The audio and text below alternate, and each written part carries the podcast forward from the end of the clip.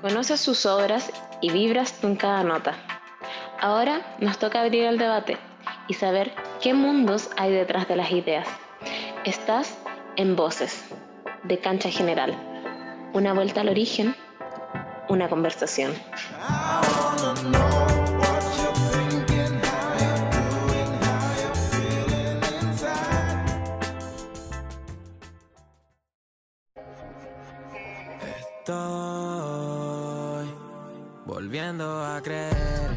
Uno de los temas que más hemos podido conversar aquí en Voces tiene que ver con la producción musical. Un área muy poco conocida, pero que la mayoría de las veces termina definiendo y dando vida a las propuestas que las y los artistas buscan plasmar desde su composición. De esta forma hemos podido conversar con especialistas en el tema, productoras y productores nacionales que nos han mostrado su forma de entender y trabajar estos procesos creativos. Hoy volvemos a profundizar en el oficio, con uno de los pioneros del sonido moderno que reinventó al pop nacional. Conversamos entonces con Pablo Stipicic, quien también fue elegido como mejor productor en la última edición de los premios Pulsar.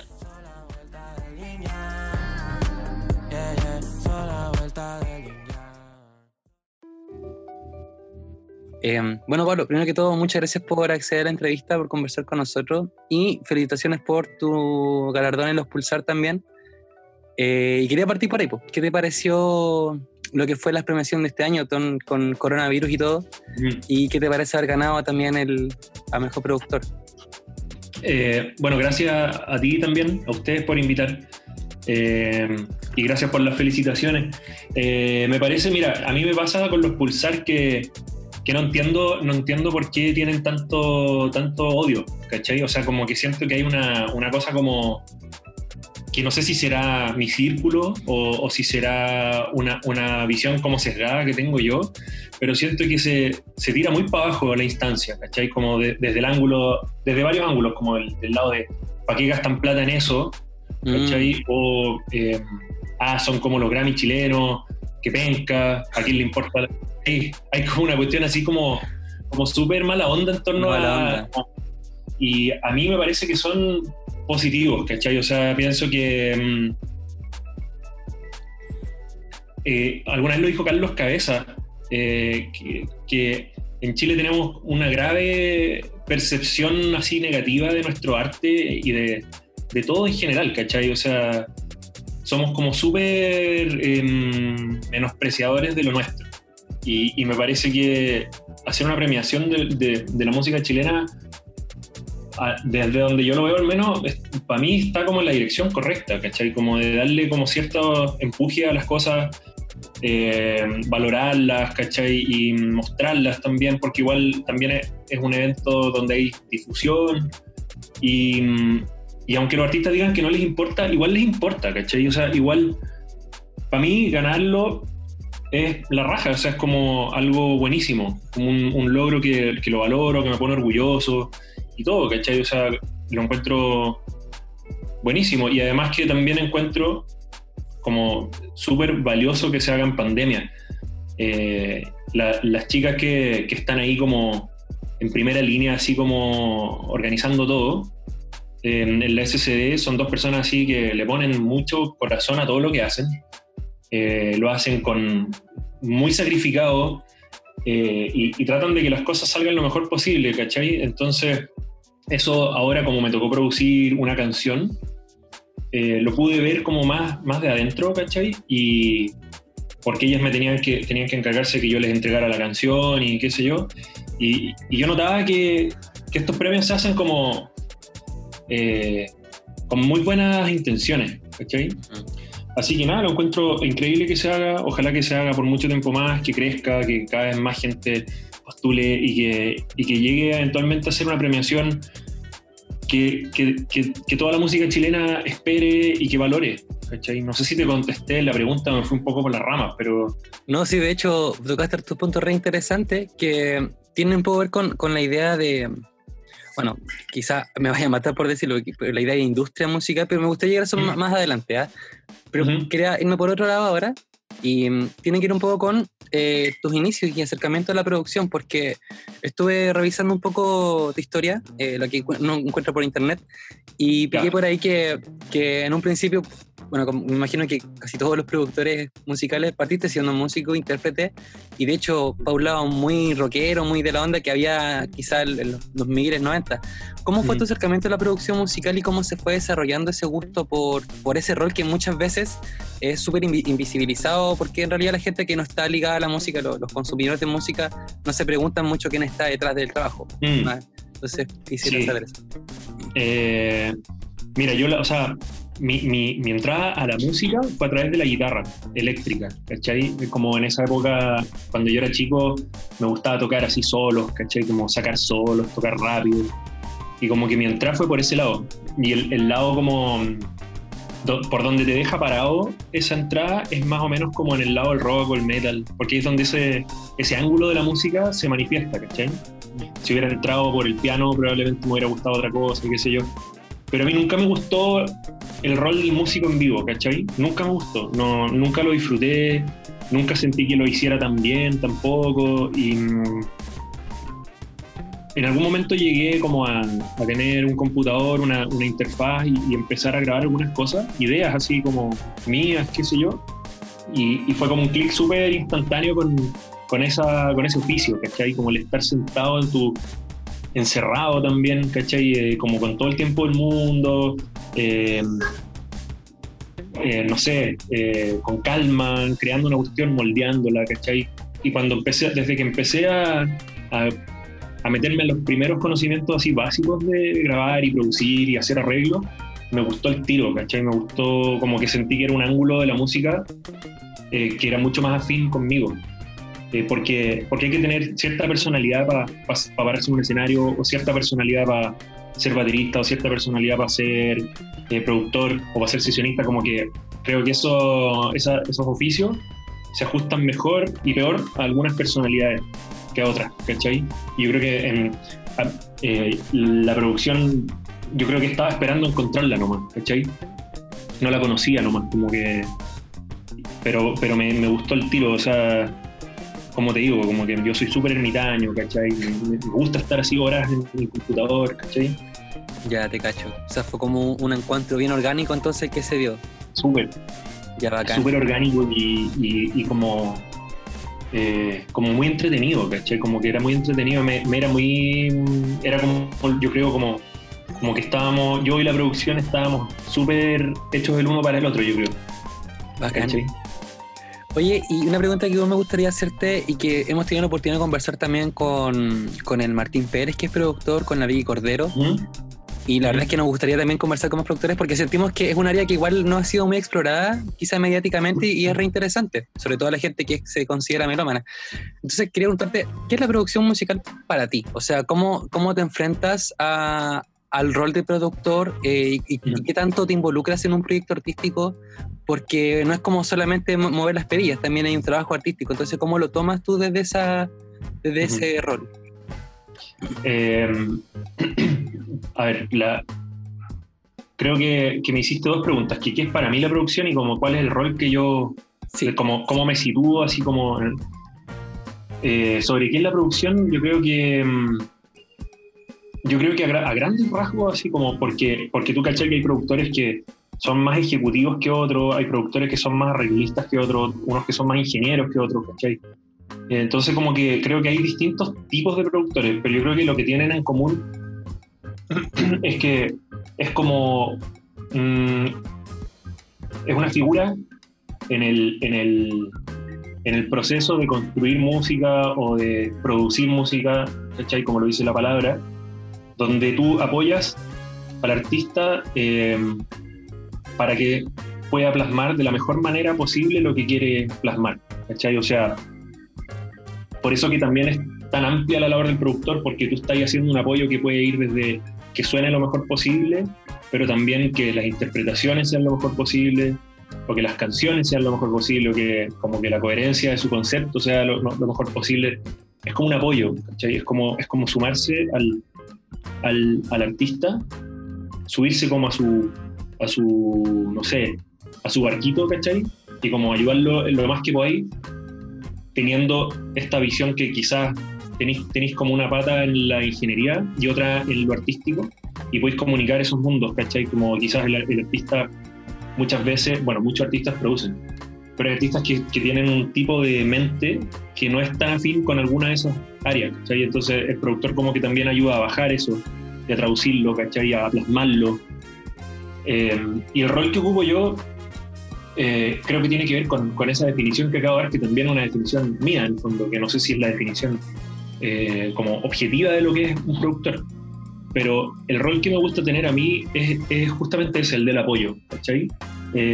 yo creo mucho que es lo que es, a través de los años que llevo haciendo esto, lo, me he llegado a tener esta postura hoy, que en el eh, futuro puede cambiar, no sé, pero que es que el productor está ahí para hacer realidad como la visión del artista, ¿cachai?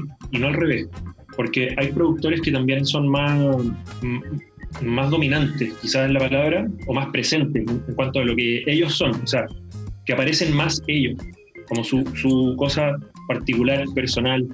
Em, y mi, el rol que yo trato de ocupar es como devolverme lo más invisible posible eh, para que sea el artista el que aparece más y como, como que sea la autenticidad máxima posible del artista y que el artista no tenga que hacer concesiones conmigo o negociaciones conmigo del tipo es que a mí me gusta más esto, bueno, hagamos esto, sino que como que trato de que todo lo guíe el gusto del artista. Ahora, los artistas siempre quieren opiniones y ahí también aparezco yo, ¿cachai? Y aparece, los, aparece cualquier productor que tenga este rol como más invisible, pero, pero no apareces tú como el que, el que le pone el, la identidad al proyecto, ¿cachai? Mm. Entonces yo trato de tener ese rol como, como muy de apoyar, muy de tratar de entender lo que buscan y tratar de ayudarlos a plasmarlo, ¿cachai? Y a veces, a veces los artistas están perdidos, por ejemplo, y,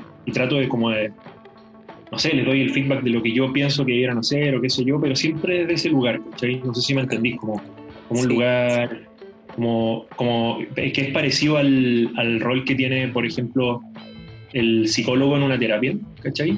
Claro, que no es el mismo rol que tiene un amigo, ¿cachai? O sea, porque el amigo está a la par contigo y él te cuenta cosas y tú le contáis cosas y, y él te da consejo y tú le das consejo y de repente él te dice algo y la caga y se enoja. En cambio, el psicólogo es más, es más unilateral la cosa. Como que el psicólogo está puesto ahí para ti, ¿cachai?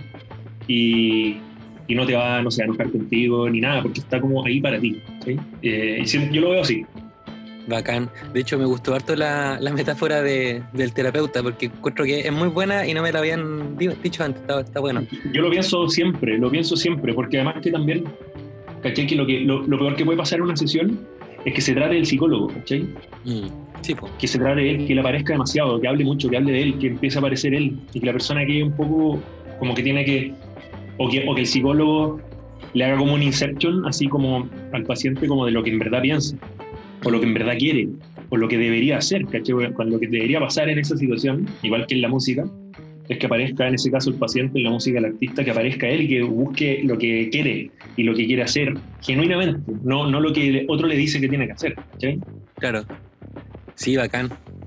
Oye, y manteniendo un poco con esta idea del rol de productor, es una pregunta que quizá en el papel suena un poco pesado, pero te lo hago porque estuve leyendo también un poco eh, una entrevista que le hicieron, no recuerdo si fue en Pánico o en Culto, pero ahí mencionaban que una como que estabas pensando en plazas laborales como fuera del país, o sea, intencionalizarte un poco. Y, pero aún así sigues trabajando muchísimo con artistas chilenos y yo diría personalmente que quizás has acompañado de alguna forma el desarrollo del sonido de la música chilena en los últimos años. Entonces, preguntarte, eh, ¿qué, te mantiene en Chile? O sea, yo me imagino el, cuál es la razón, pero como de tu propia palabra me gustaría entenderlo así como... Mm. Porque igual vivir de, eh, la música en Chile no es tarea fácil y si se da la oportunidad de poder salir para afuera, uno pregunta, ¿por qué no se va? Que es bien, es bien pensamiento muy de acá, pero, pero no hay espacio para hacerlo. Mm. Em, mm. Yo creo que yo creo que me he quedado acá porque me ha pasado que, que he logrado seguir creciendo acá, o sea, no siento que he tocado un techo. Mm. O sea, siento que todos los años eh, voy mejor que antes, ¿cachai? Entonces siento que no, que no estoy perdiendo el tiempo ni que estoy como quedándome eh, pegado en un lugar donde no tengo cómo crecer porque todavía sigo creciendo aquí, ¿cachai? Y me ha pasado que he estado metido en proyectos que me han, que me han motivado mucho y que son chilenos, ¿cachai? Como ha sido Rubio, Gianluca, ahora con la Javiera Mena. Eh, y que son proyectos que, bueno, la Javiera Mena está en Madrid em, y estamos haciendo todo esto así porque ahora en la pandemia ya lo mismo donde ¿cachai? Está todo el mundo guardado en su casa y...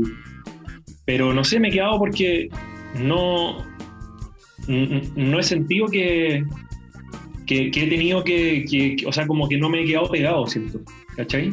Ni, ni artísticamente ni, ni, a nivel de crecimiento como, como laboral. Siento que, que, he seguido creciendo y por otro lado yo me iba a ir a México unos meses a vivir este año y, con la pandemia lo cancelé. Porque sentía que este era un buen momento para hacerlo. Eh, em, porque bueno, la cosa de la internacionalización para la gente que se dedica a la música en Chile es como un, pensamiento que siempre está, ¿cachai? Siempre está y México, y México, la cosa. Y, y, a pesar de que siempre está igual, es como bien iluso también. Porque muchas bandas, por ejemplo, se van a México y vuelven como, como completamente fracturadas, ¿cachai? O sea, no se, no se dan las cosas que esperaban, se dan cuenta que igual, aunque acá tengáis un cierto público, lo que sea, allá igual tenéis que partir un poco de cero y vais a estar muchos años, ¿cachai? Pasándolo mal quizás.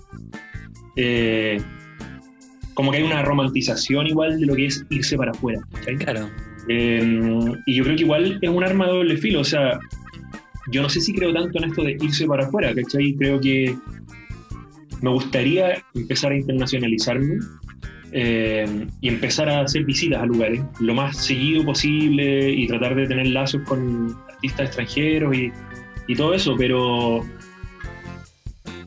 pero no sé, siento que no se ha dado tampoco de manera orgánica hasta ahora. Como que todo me ha tirado a Chile, todo me ha tirado a Chile.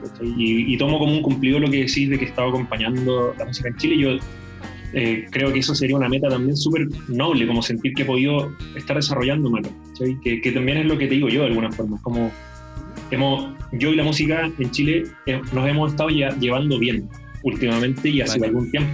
Entonces como que no, no he sentido eso, la necesidad de dejar esto votado un año, ¿cachai? No sé si, te hace sentido. Sí, sí. Mm. Bacán. Oye, de hecho, quería agarrar un poco de lo que dijiste recién y, también lo, planteo porque yo soy alguien que consume mucha música chilena, no porque sea chilena, sino porque realmente me gusta.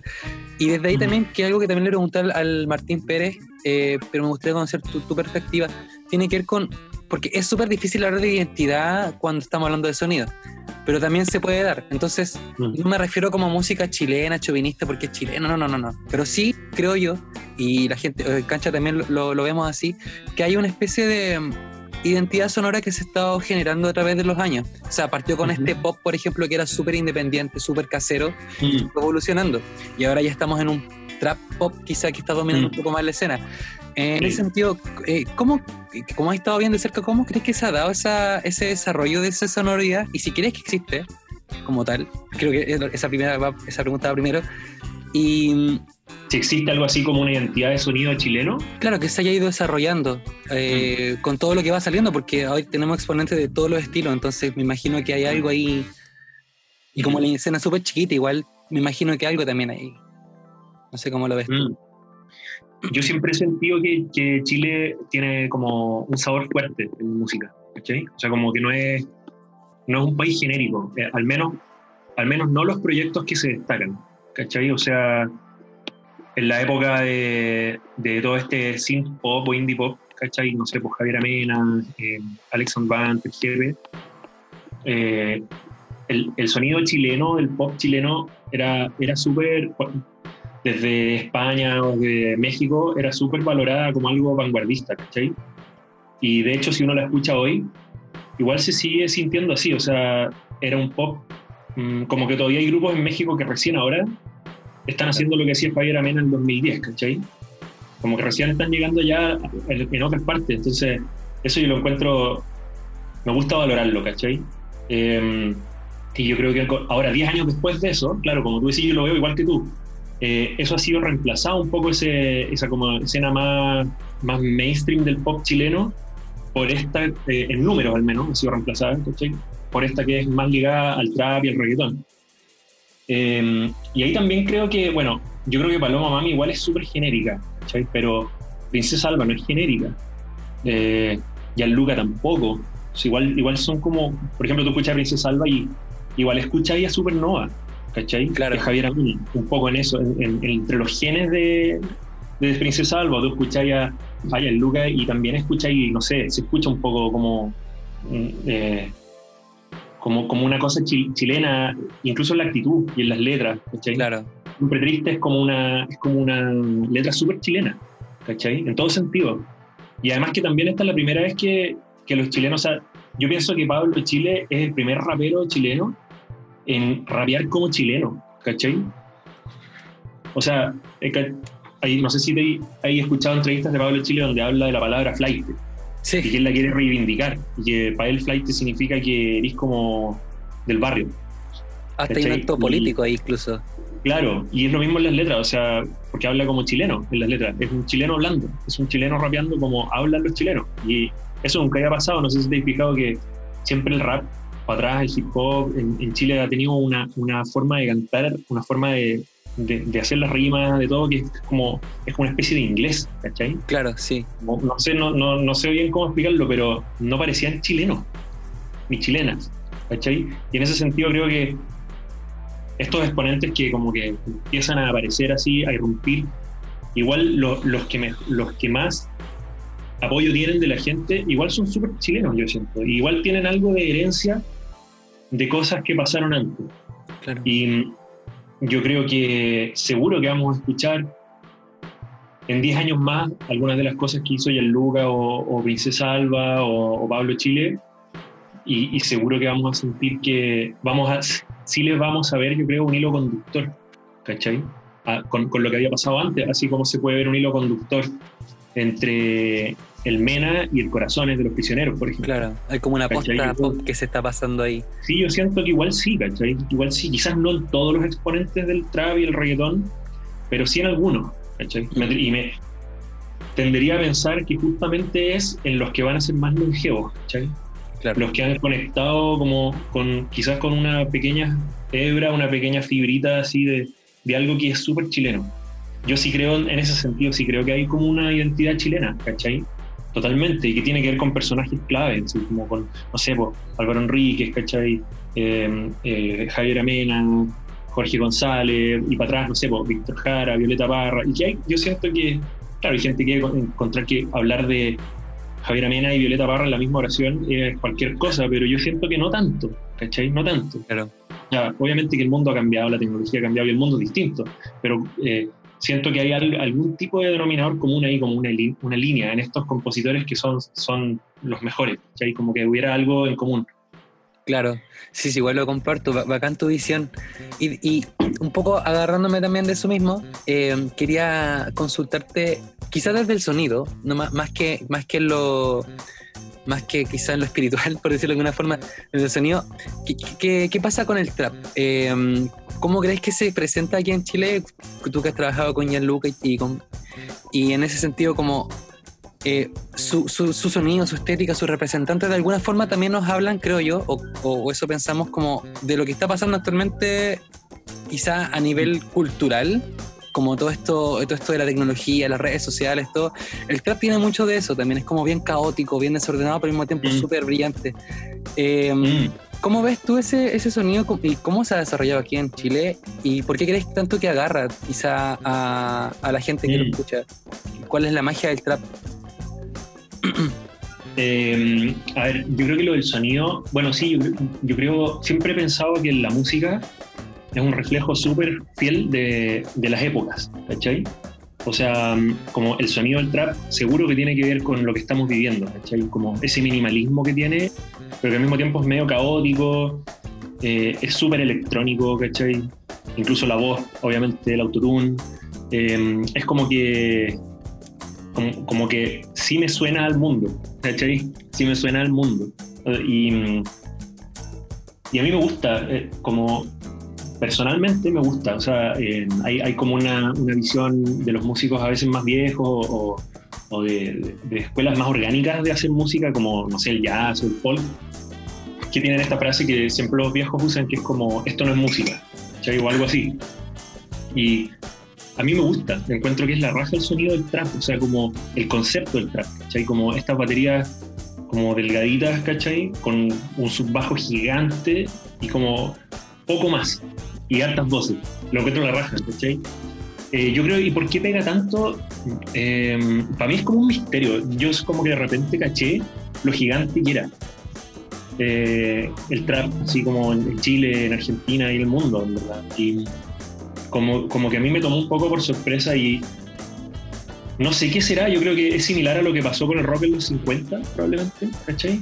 yo creo que alguna vez el Luca me dijo que él creía que el, ellos cuando hablan de plata, o no sé, de tener sexo, ¿cachai? O lo que sea, o la fama, como todas esas cosas que es súper mal visto hablar de, de, eso, así.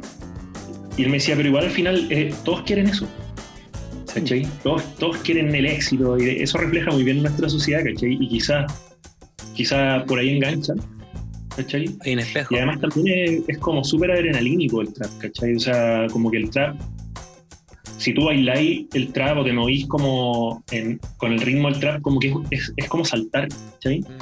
O sea, yo creo que hay algo ahí, como alguna alquimia que, te, como que, que conecta con, con, una cosa bien primitiva, ¿cachai? Como bien, bien juvenil, o sea, como en el sentido de es bien energético, adrenalínico, ¿cachai? Y bueno, y además yo creo que también ha explotado porque es una música que es súper democrática en cómo se hace, ¿cachai? O sea, te bajáis tres programas pirateados y voy a empezar ya a hacer beats, porque no tenéis que grabar batería ni grabar nada, o sea, la voz nomás, ¿cachai? Y que incluso le ponéis un autotune y, y, ya igual empieza a entenderse una canción, ¿cachai?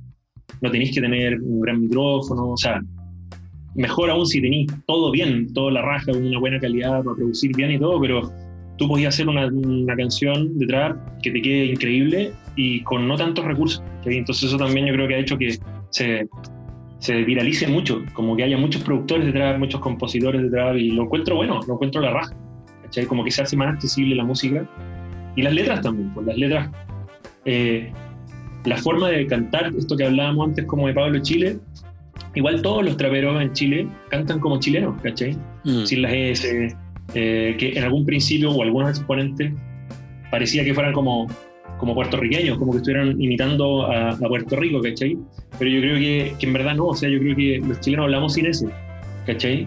Eh, somos más latinos de lo que creemos también, o sea, como que, y, el, trap, el trap y el reggaetón en Chile se canta como chileno, o sea, 100%, ¿cachai? Y yo creo que eso también, no sé, el rock en los 50 pasó lo mismo, ¿cachai? O sea, Elvis eh, igual era considerado inmoral, ¿cachai? Claro. Porque movía como su pelvis, ¿cachai? Y hablaba sobre cosas que en esa época eran tabú, que ahora ya no son tabú, ¿cachai? Y, era también súper adrenalínico, súper así como que te llevaba a moverte. Eh, y también la gente decía, esto no es música, esto es puro ruido, ¿cachai? Entonces, no sé, yo creo que es, como un símil, ¿cachai? De lo que pasó con el rock, así como, como esa locura del rock. Hoy esa batuta la tiene, yo creo, el trap.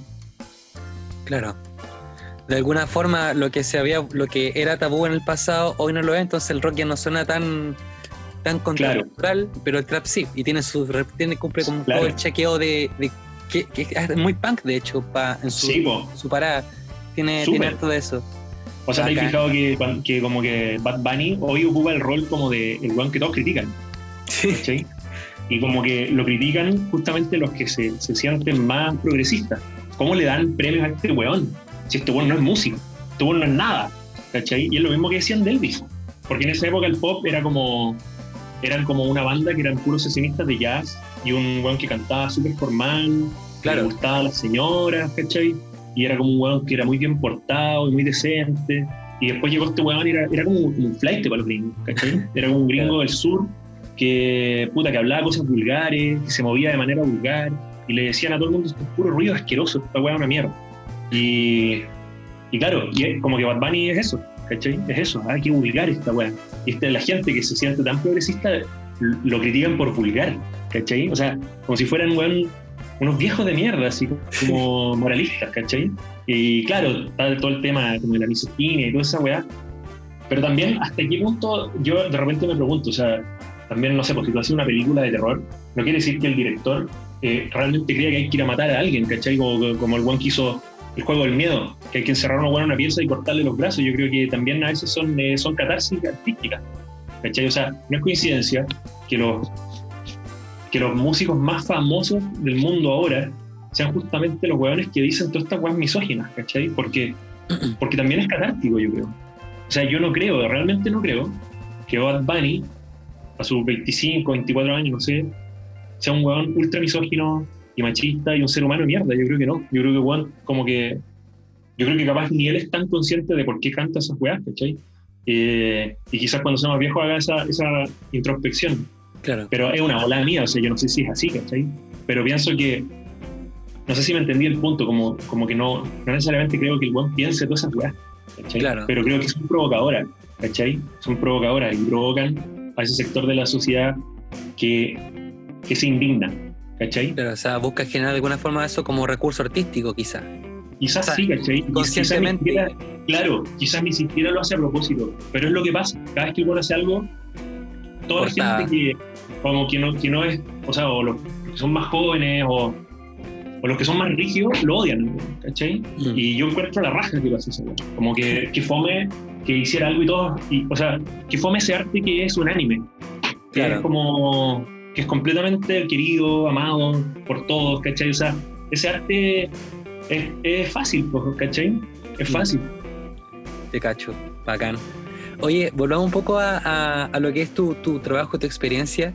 Eh, quisiera, porque bueno, voy a recalcar esto porque de verdad eh, sé que has trabajado con muchos artistas chilenos.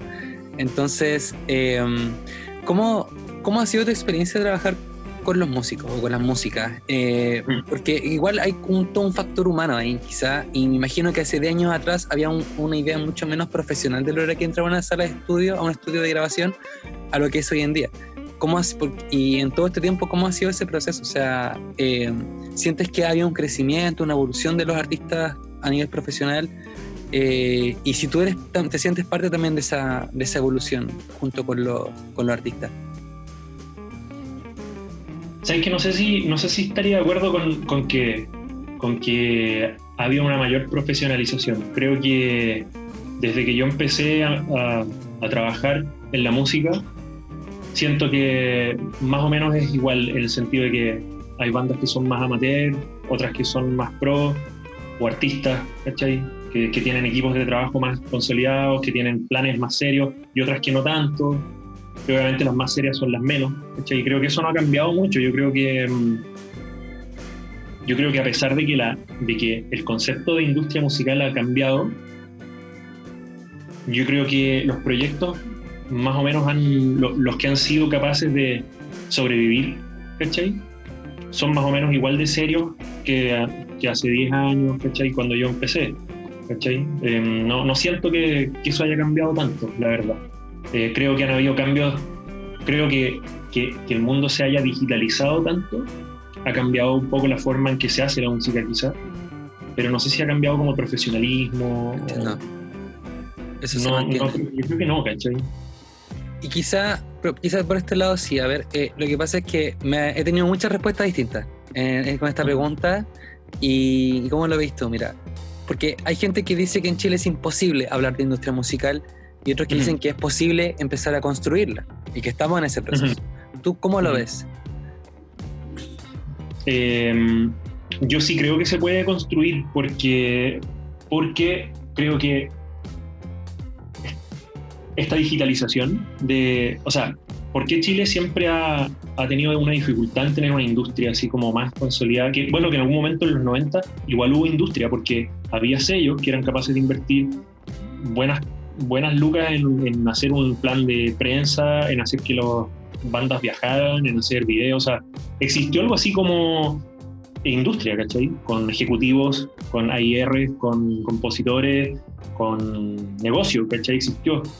Eh, pero yo creo que como lo que históricamente ha, ha hecho que Chile sea un país eh, que no ha tenido una, una, una industria musical así como tan pujante, ¿cachai? Tan, tan relevante quizás eh, internacionalmente, eh, es que estamos lejos, ¿cachai? Que estamos lejos, que estamos aislados y que somos pocos, que somos súper pocos.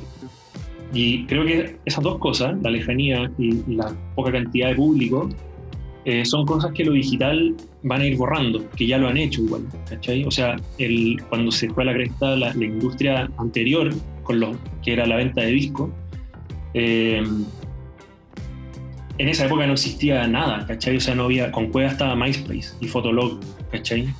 Eh, ahora hay una cantidad de herramientas increíble para hacer llegar tu música a una persona que está en otro lugar del mundo.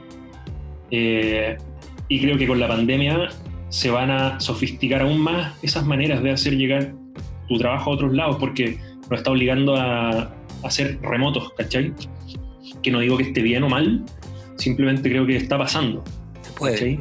Y, y, eso lo demuestra el hecho de que gente como Paloma Mami o eh, Pablo Chile, ¿cachai? Tengan tal nivel de masividad, ¿cachai? O sea, que son personas que tienen 20 años o por ahí y que han, han tenido un éxito gigantesco, ¿cachai? Que, y otra, otra prueba de que vamos hacia allá, creo yo, es el hecho de que tantas multinacionales se hayan acercado a artistas chilenos, ¿cachai? O sea, Javier Mena que había firmado con Sony, eh, o con, no me acuerdo con qué sello, con, creo que con Sony. Sí, con Sony. Eh, para el disco Espejo, eh, GB también, eh, Polimar, eh, bueno, Paloma Mami, a Pablo Chile obviamente que le han ofrecido todo y él la decidió estar indie, ¿cachai? Lo mismo el Tommy Boysen, ¿cachai? Muy punk igual. Claro, y quizás, claro, y, y bien por él, debe tener Sí. buenísimas razones, qué sé yo, pero, pero me refiero que, bueno, la Francisca Valenzuela que, ha estado haciendo cosas afuera, que está viviendo, que está viviendo en, Los Ángeles, ¿cachai? Que también ha hecho colaboraciones con gente de allá, gente de la industria, eh, gente que se ha ido a México. Yo, pienso que, que, que cada vez más en Chile hay una especie de presencia de la industria, ¿cachai? El- eh, hay, no sé si cachai el caso como de Suecia, que Suecia siempre ha, ha sido capaz de estar en la industria, pero que la industria musical sueca no es el público sueco, sino que son los creadores de música. O sea, Max Martin, ¿cachai? O los compositores que son suecos y que el pop mundial mainstream eh, ha tenido mucho que ver con Suecia. Y Suecia es un país enano, de 10 millones de personas, ¿cachai? Eh, y ellos, ellos completamente son parte de la industria musical, ¿cachai? Y en ese sentido tienen su industria, tienen sus compositores, tienen su, su no sé, su- sus formas de generar recursos para poder seguir haciéndolo. Y claro, quizás no tienen la, la masividad del público, ¿cachai? Para hacer un concierto y que vayan 50.000 personas. Pero como te digo, cada vez más creo que van a haber formas cada vez más interesantes de, de poder entregar la música digitalmente, ¿cachai? Mm. Entonces sí creo que es posible, que era una de tus preguntas, y, y creo que está pasando, de hecho, ¿cachai? Está pasando, está pasando que, que hay, que hay como cada vez más em, presencia de la industria en Chile, ¿cachai? Y los chilenos también, y chilenas, estamos cada vez más interesados en eso también porque entendemos que, que es una manera de, de poder entrar a, por un lado, trabajar con artistas más consolidados, y eso significa que tu trabajo tenga... o sea, todos queremos que nuestro trabajo llegue lo más lejos posible en términos de que queremos que alguien lo escuche, ¿cachai? Eh, queremos entrar a circuitos donde los artistas tengan equipos de trabajo serios, ¿cachai? Donde tú sabes que estáis trabajando en algo que, que va a tener un, un resultado, ¿cachai? Que no va a fallar, en, porque es súper frustrante cuando tú haces un trabajo y tú sentís que está súper bien, pero después sentís que se hace todo mal en lo que viene después. Mm. Y que ahí ese trabajo, eso también es frustrante para, para los productores, ¿cachai? Entonces, eh, creo que es importante que le pongamos atención a la, a la industria y que no, no miremos la palabra industria como una cosa demoníaca, Mm. capitalista, sino que básicamente significa como poder vivir en el fondo de la música, ¿cachai? Que poder tener como un, un un, eh, círculo completo de donde tú haces la música y después pasan cosas que hacen que esa música tenga un destino, ¿cachai? Claro. Que no sea una tortura al fin y al cabo, porque siempre se habla como de vivir del arte en Chile y es tan terrible todo y Claro. tendría- no tendría por qué ser siempre así. Comparto eso. Claro, claro, o sea, es súper precario, ¿cachai? O sea, muchos músicos, hace poco la IMI hizo un catastro, eh, o no sé si fue la, la SCD con la IMI, no, no me acuerdo bien, pero se hizo como una- un catastro, así como una... Se trató de sacar una foto al escenario actual musical eh, en Chile, social y pandemia, ¿cachai? Como, cómo estaban las cosas. Y se descubrió que el porcentaje, no me acuerdo ahora el número, pero que el porcentaje de músicos chilenos que vive de la música eh, bajísimo, bajísimo, bajísimo, bajísimo, o sea, ridículamente bajo. Y eso es fome porque la, eso significa que no podéis dedicarle más horas a ser mejor, a darle todo, o sea, mientras más tengáis que hacer otras cosas, creo que tu arte va a sufrir también, va a ser menos, menos bueno de lo que podría ser, ¿cachai? Y mm, se me fue la onda.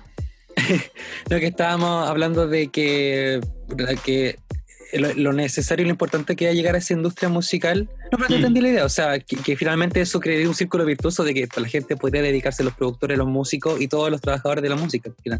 Sí, sí, mm. sí, y, además que ahora igual se puede, se puede, ¿cachai? O sea, nosotros, eh, yo el otro día formé parte de un Songcamp no sé si cacháis ese concepto, el Songcamp. No, no. ¿De a veces las editoriales, ¿cachai? Agarran a los compositores que tienen firmado y, hacen un, no sé, en una casa, por ejemplo, en, algún país, en Brasil, en Argentina, en algún lugar donde hay alguna oficina de esa editorial y se llevan a los a compositores a hacer música. Y esa música, claro, como para ofrecérsela a otros artistas, a películas, a series, qué sé yo. Como un retiro espiritual musical. O sea, eh, lo hacen las editoriales del fondo como son dueñas de porcentajes de derechos autorales, mm. eh, llevan a los, a los compositores que tienen, ¿cachai? Para que compongan música y como las editoriales tienen un porcentaje de esa música, después ellos tratan de meter esa música a artistas grandes o a, o, a eh, no sé, series, ¿cachai? Y así tratan de generar contenido para poder venderlo en el fondo yo hace poco eh, participé en un Songcamp que se hizo de manera virtual, por Zoom, ¿cachai? Con gente de Argentina, de Colombia, de Brasil, ¿cachai? De, Estados Unidos. Y funcionó súper bien. Y claro, antes yo había ido a un Songcamp en Brasil y había tenido que viajar. Y, y, era como, bueno, obvio, hay que viajar. Pero ahora ya no es tan obvio que hay que viajar, ¿cachai? Es como la gente que se ha dado cuenta que igual podía trabajar en la casa. Y esas empresas que han ido como soltando el arriendo de oficinas porque dijeron, chucha, parece que igual podemos ahorrarnos eso y la gente igual puede trabajar en su casa. Entonces yo creo que igual está pasando eso, que, podemos acceder eh, de manera remota a muchas cosas que antes creíamos que eran imposibles, ¿cachai? Eh, como que la pandemia nos ha ayudado a darnos cuenta de eso. Y yo creo que cuando se acabe la pandemia, muchas de esas cosas que se empezaron a hacer así por, por obligación, cuando ya no sean obligatorias, igual las vamos a hacer así, algunas. ¿cachai? Igual nos vamos a juntar a componer por Zoom con alguien y quizás eso no lo hacíamos antes, ¿cachai? Y, y, lo mismo con el tema como de entrar a la industria, ¿cachai? O sea, cada vez más chilenos postulan a los Grammy, por ejemplo, a los Grammy latinos, ¿cachai? Antes nadie postulaba a los Grammy, así onda, muy pocos artistas. Mm. Y, y, por ninguna razón en particular, simplemente porque no, por, porque estábamos como cerrados a eso. Claro, como lejos. Mm. Claro, pero estamos, o sea, estamos tan lejos como alguien en cualquier parte porque es mandar un mail, ¿cachai? Sí. hacer la postulación nomás. Y, y es bueno acercarse, o sea, ¿por qué no, cachai? ¿Por qué no? Si no quiere decir que porque tú tengáis lazos con la industria vaya a ser un vendido o, vaya a empezar a transar. Claro, es una, una, caricaturización de lo que realmente es la industria. Mm. Yo creo, porque por ejemplo Rosalía, el disco El Mal Querer es un disco que yo creo que es un, un discazo. Y un disco que es full industria. Está firmado, está financiado, ¿cachai? Tiene los medios, números, está, bueno, Rosalía ya es como una superestrella y bueno, es un discazo, o sea, un disco innovador, ¿cachai? Como, ¿por qué eso? O sea, siempre se hizo música increíble bajo el alero de la industria, ¿cachai? Los Beatles, ¿cachai? Elvis, Bowie, todo, todo para atrás. Ahora que hayan habido abusos de los ejecutivos y todo eso, bueno, eso es otro tema. Ojalá que los nuevos ejecutivos o que la nueva industria eh, que resucitó, ¿cachai? Después de que murió con el, CD y ahora resucitó por el streaming, Ojalá que esta nueva industria tenga menos vicios que la que tenía la antigua industria, ¿cachai? Pero que la raja que vuelva a existir la industria para que podamos eh, hacer llegar nuestra música a distintos lugares y, poder crecer, ¿cachai? Bacán. Porque la no poder vivir de la weá. Sí, pues. Al final eso genera pura frustración. ¿Qué pasa harto en Chile? Obvio, mm. ¿cachai? Bacán. Oye, volvamos un poco a, lo que es tu trabajo. Eh, quería hacer, quizás una pregunta súper abstracta la que te voy a hacer, ¿ah? pero a ver si la podemos aterrizar. ¿Cómo crees que ha sido el desarrollo de tu, de tu, de tu producción musical, de, tu sonido? O si, o, si existe alguna forma, no sé si un método, porque eso no se da, pero si alguna forma como de ir construyendo esa identidad, como si esto lo produjo el Pablo, esto lo produjo esta otra persona. Mm. Eh, ¿Crees que se, mm. se, ha podido dar en tu trabajo? Y si es que es así, ¿cómo crees que se dio? Mm. Mira, yo creo que, yo creo que sí se ha dado. O sea, yo no, yo no soy el, el, el, indicado para responderlo porque yo soy yo, entonces como que yo, yo, percibo lo que yo hago de una manera muy diferente a como la perciben los demás, ¿cachai? Como mirarse al espejo y como te ven los demás. Pero sí me han dicho muchas veces como, ah, suena muy a ti, ¿cachai? O esto es muy tú, o ah, esto, si caché el tiro que ahí tú. Me lo han dicho varias veces, así que yo asumo que, que sí hay algo, algo eh, que hago que es, que, que es como, como mío, ¿cachai? Y yo creo que tiene que ver, porque cuando trato de identificar lo que es, eh, creo que, que, tiene que ver, por un lado, con la tecnología, con las herramientas que tengo, ¿cachai? Porque yo tengo algunos sintetizadores, por ejemplo, que son claves en cómo yo produzco, ¿cachai? Que son, por ejemplo, el Juno 60, que es un típico sintetizador, o el Tetra, o el Moog. Tengo, tengo, eh, tengo cinco sintetizadores análogos y los uso mucho, mucho, mucho. Y yo creo que eso tiene mucho, mucho que ver como con mi sonido, ¿cachai? Mm. Eh, porque repito harto las herramientas que uso, ¿cachai? Eh, trato de, de, Porque me gustan mucho en el fondo, ¿cachai? Entonces trato como de que... No, lo digo de otra forma. No me molesta que se repitan esos elementos. No me mm. molesta que, que, que, alguien diga, ah, pero ese sonido ya lo he escuchado, porque no, no me molesta, o sea, ¿qué importa si soy el mismo productor? ¿Cachai? O sea, que se note, da lo mismo. Además, he hecho cosas súper distintas unas de otras y siempre con las mismas cosas, y igual son diferentes. ¿Cachai? Claro. Pero, pero me gusta, o sea, yo creo que uno va moldeando eh, de acuerdo a cómo tú escuchas y a cómo tú imaginas como una estética, va moldeando también las herramientas que tenéis, ¿cachai? Y aunque no tuviera ni un equipo como externo, igual los plugins que usáis, las librerías de sonidos que tenéis, o cómo llegáis a los sonidos, ¿cachai? Mm. O cuál es tu concepto de cómo tiene que sonar, por ejemplo, un bombo dentro de una canción. ¿Cachai? Claro. Y uno, como, yo creo que, yo creo que en la medida en que empezáis a soltar las referencias, ¿cachai? O empezáis a consultar las referencias de manera como más específica, como decir, ah, ¿qué pasa en esta canción en tal parte? Ah, ok. Pero en la medida que ya no tratáis de, de mezclar algo tratando de sonar igual a otra cosa, empezáis a, a, dejar que como tú sientes que debiera sonar la música, empiece a manifestarse.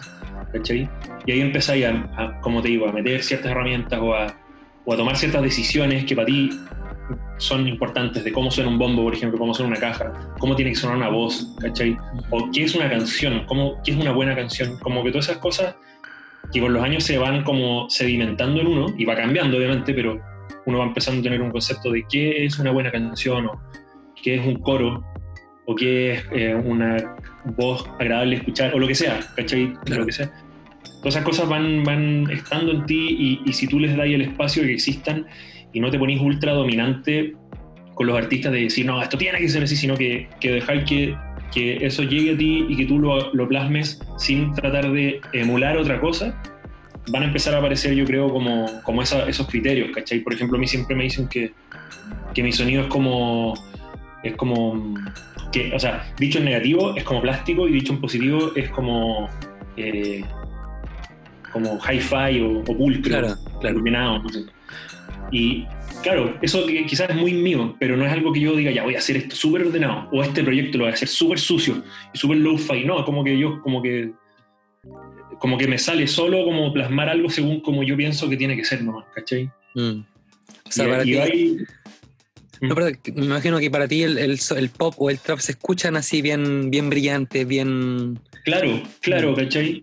O, o, o, no sé, como que también al final todo, al, si, tú, si tú no estás demasiado pendiente en copiar a, a otros, eh, tu personalidad, tu manera de ser, las películas que te gustan, la manera en que te gusta comer, todo eso claro. también, también es como, eh, así como te gusta cocinar de tal forma, te gusta producir de tal forma, ¿cachai? Te cacho. Es como, entonces si tú le, si tú le das espacio a eso, va a empezar a, a aparecer yo creo, como una identidad tuya, independiente de que sean los artistas los que están como guiando eso, pero igual tú vas a estar ahí como, como en algo, en, en alguna, de alguna forma aparece tu, tu, fantasma en esa cuestión, ¿cachai? Bueno, sí, bacán. Oye, y tú en este momento, así como tenéis productores internacionales, nacionales, que les, que les prendéis una velita, así como que que este, este compadre me, me, inspira, o en, o en tu juventud, quizá cuando recién partiste, ¿cuáles son tus referentes mm. del pasado y los actuales? Es que me pasa que, que no tengo, porque nunca, nunca fui como tan estudioso de, de los créditos de los discos. Ah, yeah. Te cacho. O sea, nunca fui un melómano así de tipo saberme toda la discografía de alguien o saberme todos los nombres de todo el mundo, para nada. Cero, cero, cero, soy cero así. Entonces te mentiría si te dijera que tengo un productor así como al cual miro o trato de, de emular, ¿cachai? Como que no tengo, la verdad. Hay muchos productores que encuentro increíblemente secos y, que tienen sonidos súper únicos e interesantes. Pero no tengo así como, ni tuve nunca como un, referente. Así. Yo te cacho. ¿Cachai? Buena. No, pero de alguna forma habla mucho lo que me estáis conversando recién, pues así que igual me hace sentido. Pero una pregunta de cajón que igual queríamos saber. Oye, y bueno, eh, bueno, en realidad no me queda mucho en el tintero, pero hay una sección que tenemos en cancha que le hacemos a todos nuestros entrevistados y entrevistas, eh, que son como los recomendados de cancha. ¿Por qué? Porque en cuarentena lo único que nos mantiene cuerdos, o a la mayoría, es música, películas, libros. A ver si nos puedes recomendar algo que, que hayas visto hace poco, que hayas escuchado hace poco, que puedas compartirnos. Sí, mira, o sea, bueno, es que es porque el último que vi es lo primero que se me vino a la cabeza, pero estaba viendo en Netflix eh, el documental de Michael Jordan que se llama The Last Dance, como el último baile. Y está increíble, está muy bueno porque yo no soy así como bueno para o sea, no, no cacho nada de deporte, nunca vi un partido de básquetbol en mi vida, pero en verdad está muy bueno, o sea, está muy buena la la como el relato de lo obsesivamente competitivo que era él, ¿cachai? Mm. Y, y, lo estúpidamente exitoso que era, ¿cachai? Lo estúpidamente talentoso y como que un, como un, un relato súper especial de un humano muy extremadamente atípico. Y me acordé de eso cuando, porque bueno, también he estado viendo Dark, eh, he estado viendo hartos podcasts, los podcasts están buenísimos, YouTube está increíble, está muy... La nueva radio. Sí, eh, yo escucho harto el podcast de Joe Rogan. No sé si conocía a Joe Rogan. No, no, no. Es un podcast de un gringo que es muy bueno. Y mm, eso en realidad. y de música, a ver, música. ¿Qué música estaba escuchando? O sea, es que no me acuerdo, me cuesta, me, me cuesta mucho cuando me dicen qué hay estado escuchando, no se me viene nada a la cabeza. Yo creo que he estado como picoteando tantas cosas que como que no me acuerdo así. No sé si te pasa. sí, sí me ha pasado, sí, en realidad es una pregunta complicada. Porque es súper simple en el concepto, pero a la hora de responder uno se le viene toda la cabeza y... Sí, por eso quizás me es más fácil responderte como en películas, ¿cachai? Dale. He estado viendo harto anime también. Harto anime, así como cosas de anime, igual son entretenidas. El estudio Ghibli, estudio Ghibli, eh, las películas de Miyazaki. He estado viendo harto eso también. O sea, es que también en cuarentena como que he estado viendo mucha tele, así como sí. sí. Se me viene a la cabeza mil veces más rápido que cualquier cosa musical, así. Oye, una cosa que, no te, que se me fue preguntarte, que aprovecho de hacerte la hora. Em, ¿Hay algún artista o, un artista con el que te, gustaría trabajar, así como que no hayas trabajado, así como, así, algún día me gustaría estar con esta persona y producir un tema, un disco? ¿Tenía mm, esa, Millones, millones. Eh, antes mi respuesta clave a esa, a esa pregunta era Rosalía, pero ahora ya Rosalía como que siento que, que ya, no sé, ya, ya, ya no, ya, ya no es Rosalía. no sé quién podría ser. Eh, qué difícil, man, qué difícil, porque... Mm, no sé, como que tendría que pensarlo. Tendría que pensarlo un rato para dar una buena respuesta, porque se me vienen a la cabeza varios. Se me viene a la cabeza The Weeknd, se me viene a la cabeza de repente alguien más viejo, ¿cachai? Onda así, no sé, como alguien de, los 70, ¿cachai? Pero. Oh, qué difícil. Natalia Lafourcade. Sería un sueño para mí trabajar con Natalia Lafourcade. Sí. Eh, sí. Oye, ¿hay alguna diferencia? se me ocurre ahora la pregunta, pero aprovechando que estamos en esta, ¿hay alguna diferencia trabajar con quizá con los cabros más jóvenes como, como los que están haciendo trabajo que tienen 20, 21 años y los que ya tienen tiempo trabajando en Fernando Milagro, Periatini? Así como, ¿sentís que hay una, son escuelas muy distintas? Sí, mega, mega distinta, mega. O sea, partiendo porque muchos de los que hacen trap no saben tocar ni un instrumento, por ejemplo. O sea, su acercamiento con la música es, es, es como así ya basalmente ya es como otro, completamente distinto, ¿cachai? Es más parecido al que tiene un, rapero, ¿cachai? Mm. Porque y, mm, su manera de hacer melodía es diferente, su manera de concebir el proceso es diferente. la, vieja escuela viene con la idea de hay que hacer una maqueta, después hay que ir a un estudio a grabar las baterías, primero se graban las baterías, no sé qué. Todo eso en, el, en, la música, no sé, en el trap, no, como que no es así, ¿cachai? O sea, es distinto también la figura del productor, esta, esta figura que es el beatmaker, que es como otra cosa, que no es el productor, y es súper diferente todo, ¿cachai? Es, realmente distinto, súper distinto todo. Y bueno, también son más jóvenes, entonces son más, más digitales.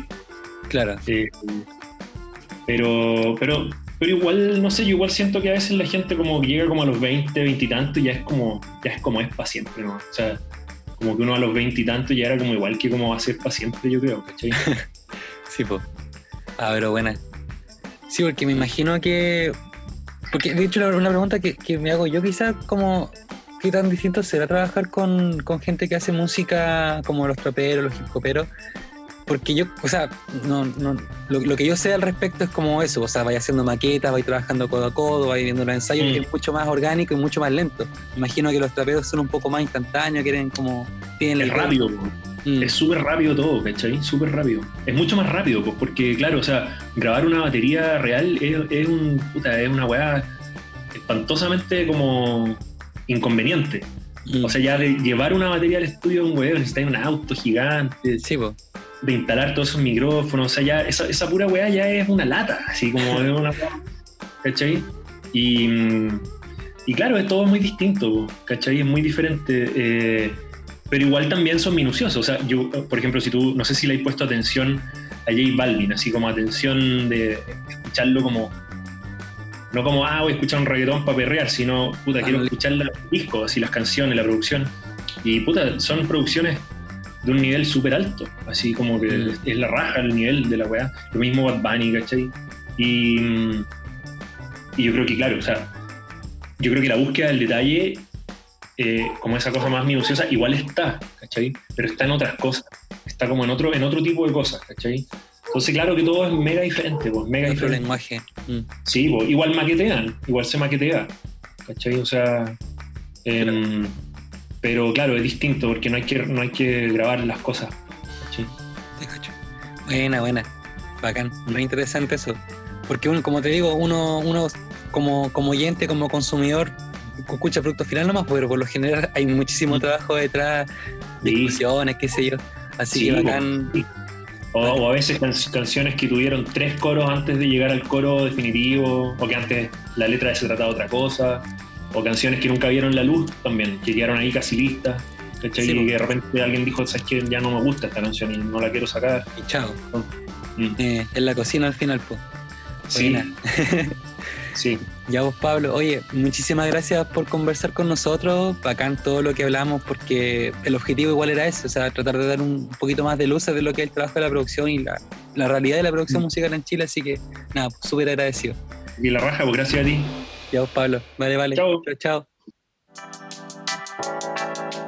Te invitamos a pensar en código literario y sentir cada emoción en Surround.